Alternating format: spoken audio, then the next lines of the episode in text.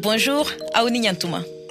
Bienvenue dans Ballet Dans l'épisode précédent, il était question de la masculinité positive, un concept qu'un jeune homme engagé, Jerry Azilinon, s'est approprié afin d'expliquer le genre dans les écoles et promouvoir l'égalité des sexes.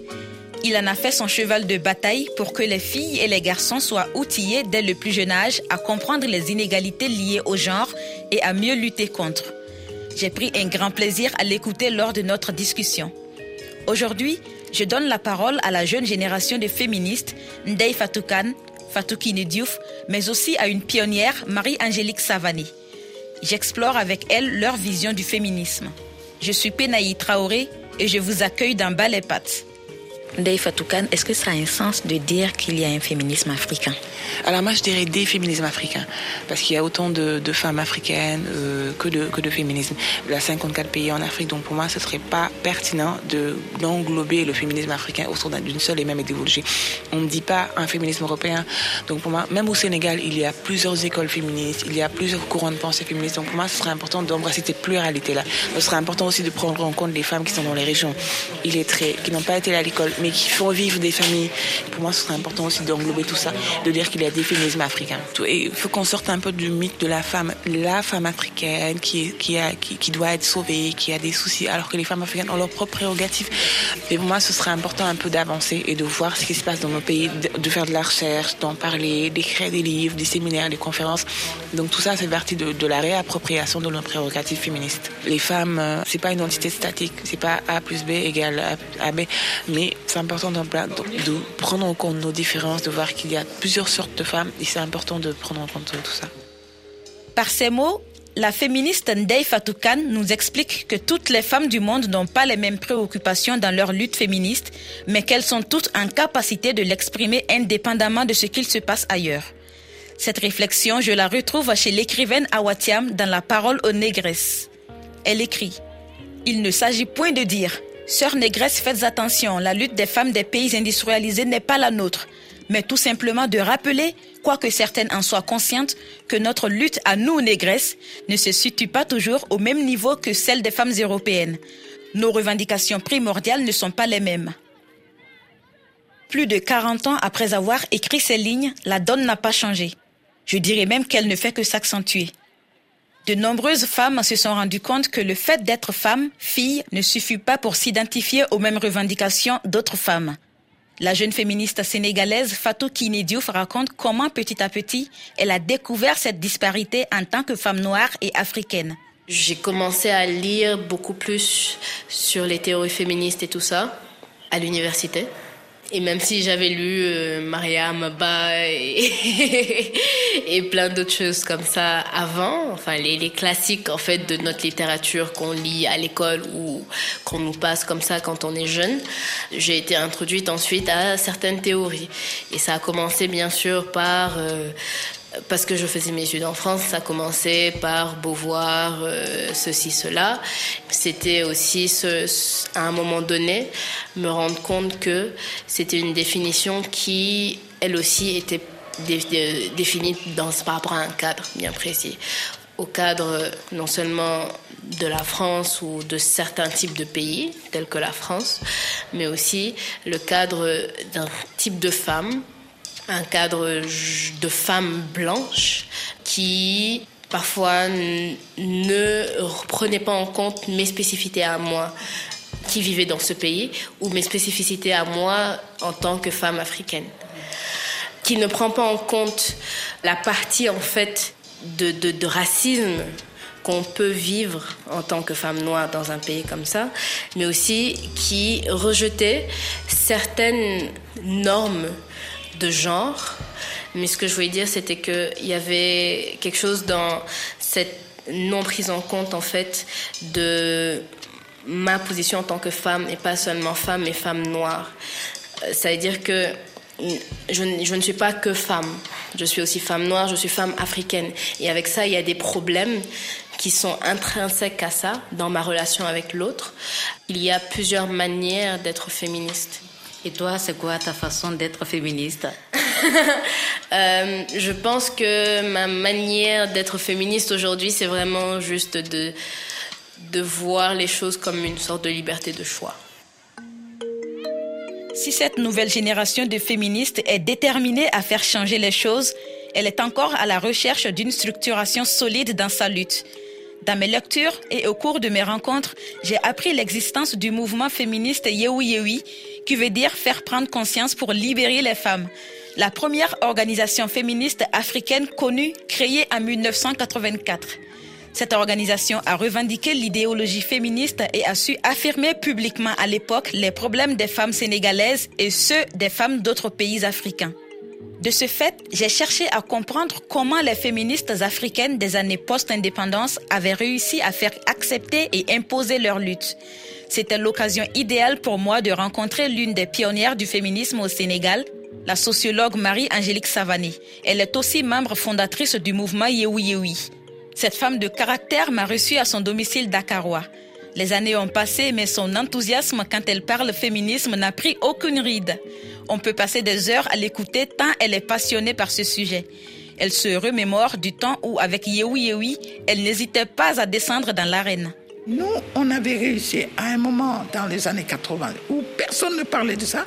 On a ouvert la conscience des gens jusqu'au point où, quand on a créé Yewi Yewi pour la libération des femmes, c'est Yehu, c'est-à-dire faire prendre conscience, Yewi pour libérer, c'était le premier mouvement féministe en Afrique, en fait, au sud du Sahara. On l'a créé en 84. C'était pour dire il faut faire prendre conscience aux femmes d'abord et aux gens de la nécessité de se battre pour améliorer et transformer la situation des femmes. Donc, dès le départ, on a dit on se veut un mouvement d'influence. On explique, on fait des conférences, on fait des. Mais aussi, on influence, on avait des radios, on était invités, il n'y avait pas beaucoup de choses, mais ça a pu faire changer les mentalités.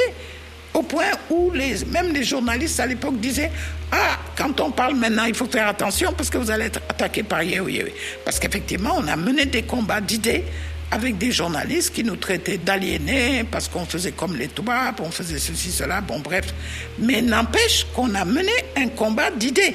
Et ça a permis toutes les avancées qu'on a eues au Sénégal des années 80 à maintenant. Les féministes de Yehui Yehui se sont imposées dans le débat public au Sénégal, mais elles ont aussi conquis certains dirigeants comme Thomas Sankara, ancien président du Burkina Faso.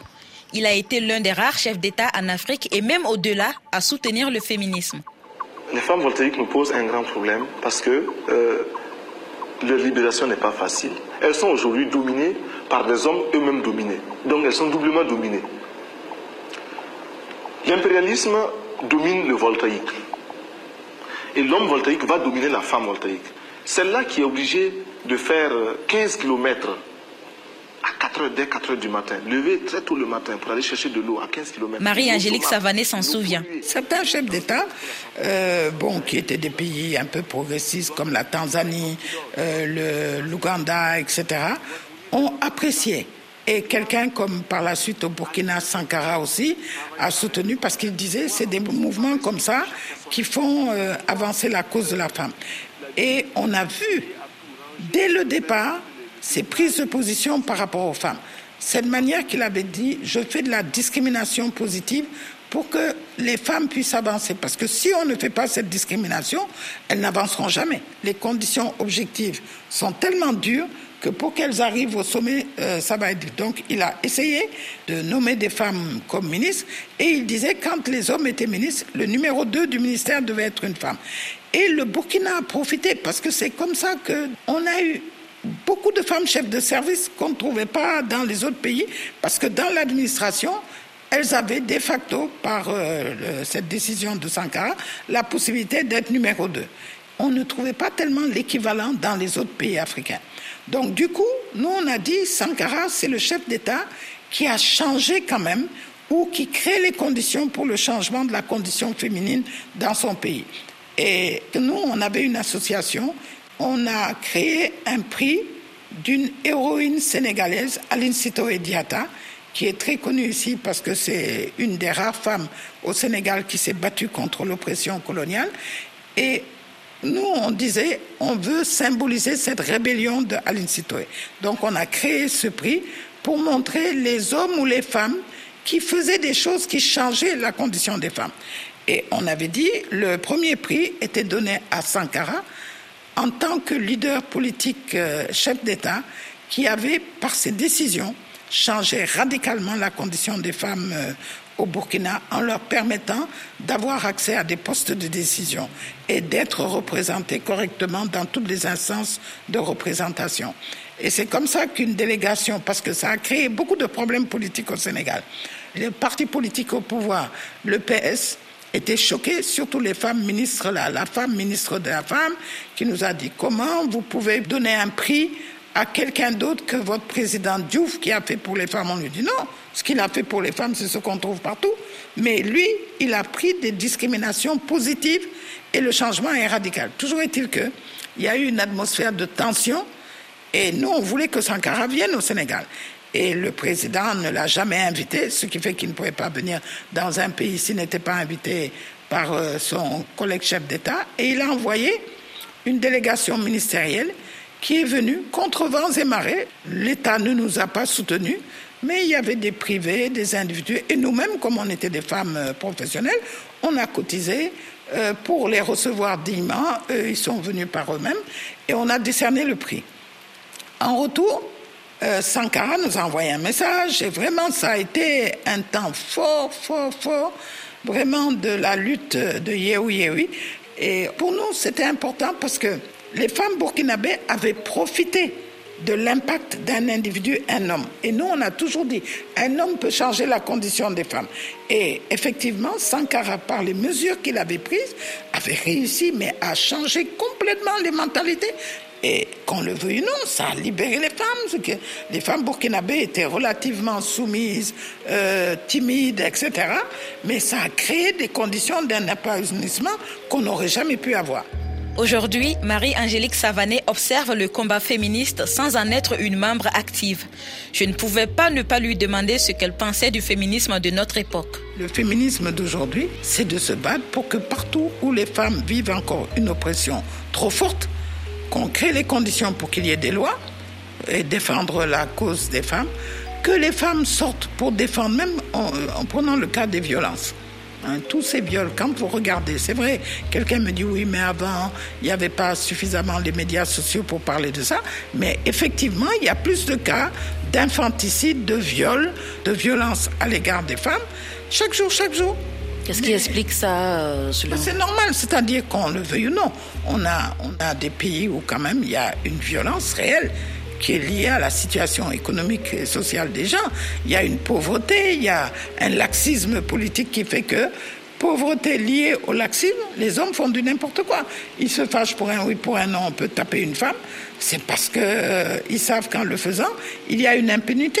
S'il y avait des lois très claires qui réprime les violences faites aux femmes et que les femmes sachent qu'elles peuvent se porter partie civile pour euh, défendre une des leurs qui est touchée, etc. C'est-à-dire la lutte euh, féministe ne prend pas encore au, Sénégal d'autre chose que de dire je suis féministe. Chaque groupe devrait pouvoir se battre. L'une peut faire, euh, bon, l'excision, parce que ça, c'est encore là, les mutilations génitales féminines. Un groupe peut s'occuper de ça mais un autre groupe peut s'occuper des droits des femmes dans le travail etc. Mais récemment, quand même, euh, vu tout ce qu'il y a eu comme euh, agression sexuelle, viol au Sénégal, il y a quand même des mouvements qui se sont créés, il y a eu des mobilisations de femmes qui commencent petit à petit à s'organiser et à se faire entendre quand même. Oui, c'est-à-dire, il faut faire attention au Sénégal. Vous avez dit mobilisation. Qu'est-ce qui suit après? Moi, je dis, tout ce qu'on fait aujourd'hui, c'est bon. Maintenant, il faut le poursuivre le problème, ce qui m'inquiète un peu en tant que féministe, on vit une période de buzz. Dès qu'il y a quelque chose, deux, trois mots qui, puis après on se tait. Moi, je parle d'organisation, c'est-à-dire de gens qui prennent un sujet, qui l'étudient, qui voient tous les tenants, les aboutissants, qui voient concrètement qu'est-ce qu'on peut faire aujourd'hui. C'est faire passer une loi. On propose un texte de loi. On va faire du lobbying à, l'Assemblée on contacte les femmes parlementaires, on contacte les hommes parlementaires, on va voir tout jusqu'au président de la République, partout où la prise de décision peut se prendre. C'est ça que je veux dire. Moi, je ne dis pas, savez, faire une, euh, une démonstration ou une manifestation plutôt en français, c'est facile. On appelle les gens, c'est l'émotion. Ok. Une fois qu'il y a eu l'émotion, qu'est-ce qu'on fait? On s'organise. Et c'est là où on nous tue. Quand on veut lutter, si on est féministe, c'est une lutte qui dure toute une vie. Parce qu'il y a toujours, euh, on ne va pas changer du jour au lendemain la situation des femmes, mais on gagne des pas, on fait des avancées, on change les mentalités. Après avoir écouté ces femmes, j'en suis arrivée à me poser certaines questions. Faire ce podcast fait-il de moi une féministe? Suffit-il de faire l'écho d'une cause pour être engagée? Peut-on se revendiquer féministe sans être militante? Marie-Angélique Savanet estime que la lutte féministe de nos jours manque de militantisme. Il faut que les femmes assument le militantisme. Le militantisme, c'est la capacité de s'engager et de prendre des coups. Nous, on a pris des coups durs. Hein. Si les gens ne réalisent pas toujours tout ce qu'on n'a pas dit sur nous, les problèmes qu'on a eus, sur tous les plans. Mais on avait une conviction forte. On avait une vision de ce vers quoi on voulait aller. Et on était engagé à subir les conséquences de ça. Le militant, c'est pas facile. Et beaucoup de jeunes femmes que je vois maintenant veulent mener leur petite vie tranquille et gagner des combats féministes. Or, c'est difficile.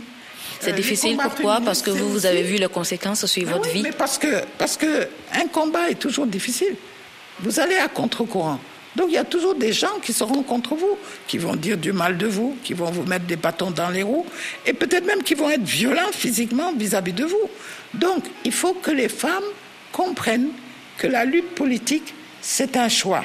La lutte féministe, c'est un choix. Mais il faut que chaque génération de féministes pose les problèmes de son temps. C'est sur ces mots que ce podcast prend fin. J'espère que depuis le premier épisode, j'ai suscité en vous l'envie de ne plus vous taire face aux violences sexuelles et sexistes à l'endroit des femmes. J'espère aussi vous avoir réconcilié avec le féminisme qui pour moi est loin d'être une idéologie importée applicable uniquement aux femmes occidentales. Partout sur cette terre où il y a une femme, c'est une fibre potentielle de féminisme qui germe.